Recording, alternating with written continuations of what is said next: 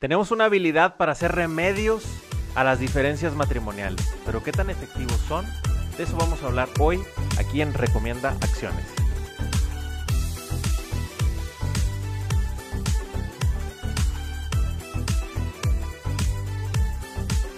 Me parece que tú y yo como casados tenemos una habilidad para detectar aquello que a lo mejor no nos agrada tanto de nuestro cónyuge. Pero aquí lo que tenemos que cuestionarnos es, qué tan desarrollado está ese sentido, es decir, qué tan fino es. Porque a veces nos quedamos solamente en cosas muy amplias y no lo aterrizamos, esa petición de cambio a nuestro cónyuge siendo más puntuales. Por ejemplo, ¿Cuántas veces tú y yo no le decimos a nuestro cónyuge, digo, son ejemplos al aire, ¿ok? Me gustaría que no seas tan egoísta. O también le podemos llegar a decir, me gustaría que, no fueras tan desconsiderado. O quisiera que, que fueras más ordenada. O quisiera que fueras más respetuosa. ¿Tú crees que con esta forma en que se lo pides, este, le va a quedar claro a tu cónyuge cuando le dices, no quiero que seas egoísta, o no hablemos del tono. Digo, a veces le podemos decir, qué bárbaro, eres un egoísta, o siempre es lo mismo contigo.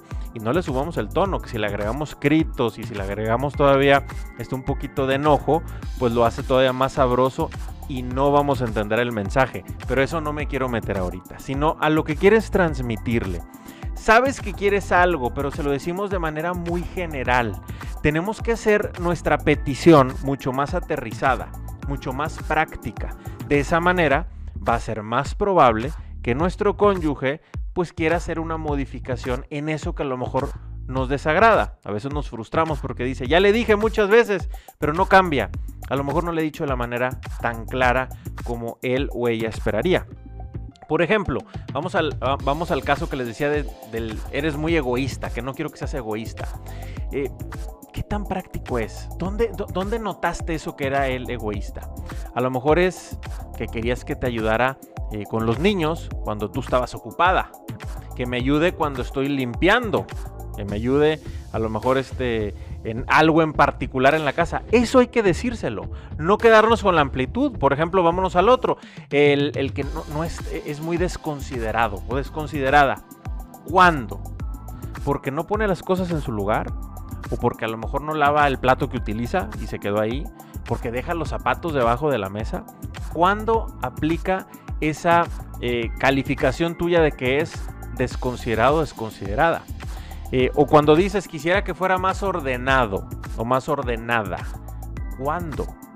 Cuando sus cosméticos a lo mejor están todos regados en la barra. O porque deja los zapatos en la entrada de la casa y ahí se quedan. ¿Cuándo ocurre esto? O cuando tú le dices quisieras que fuera más respetuosa conmigo. ¿Cuándo ha sido respetuosa y de qué manera? A lo mejor para ti es una falta de respeto la puntualidad y porque a lo mejor no está lista a tiempo, para ti es una falta de respeto, pero a lo mejor para ella no. A lo mejor en su cultura eso no es. Eso lo tenemos que dejar muy en claro. Este ejercicio debe de partir de lo individual y ya después lo llevas en la pareja. Es decir, primero tenemos nosotros que entender cuál es esa necesidad que tenemos para podérselo transmitir a nuestra pareja.